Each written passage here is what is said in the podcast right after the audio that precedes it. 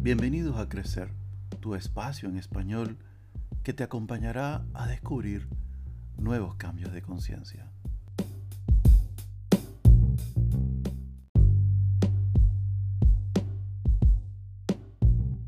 En el pasado tomaste decisiones y hoy día has sentido que algunas han sido incorrectas, erradas o absurdas.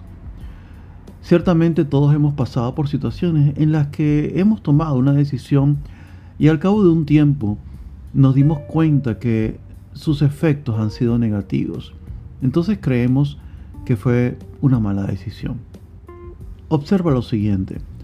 Somos seres humanos y parte del universo. Ese hecho nos vuelve seres cambiantes, en movimiento así como lo es el universo.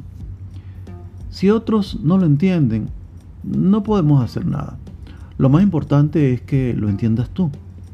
Y al entenderlo tú sepas que no debes juzgar a otros por esto. La persona que fuimos en determinado momento y bajo las circunstancias y el conocimiento del momento, tomó una decisión que al parecer era la mejor. Con el tiempo, nos dimos cuenta que podríamos haber tomado otra decisión diferente, solo que ahora pensamos diferente, sentimos diferente y las circunstancias hoy día son otras. Aún así, somos responsables de todas nuestras decisiones. Dale también a otros la oportunidad de crecer y equivocarse como te ha pasado a ti no todos lo hacemos con la misma rapidez. Aquel tú del pasado hizo lo mejor en aquel momento y en esas circunstancias. Hoy sabes que puedes hacerlo mucho mejor. Has cambiado y era de esperar que haya sido así. Si criticas a tu yo del pasado, estarías criticando o despreciando tu yo actual y por lo tanto en lo que podrías transformarte.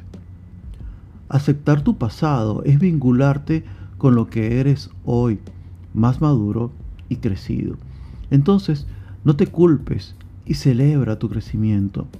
Corrige aquella decisión, especialmente perdonándote para poder seguir adelante. Era necesario que pasaras por eso. Estaba planeado para ti. Alégrate y da las gracias por aquella oportunidad y esta actual de crecer y hacerlo todos juntos, porque todos formamos parte de una unidad universal. Acepta, permite, fluye, vive. Te habló Luis Edgardo, divulgador, asesor, coach ontológico. Gracias. Hasta la próxima.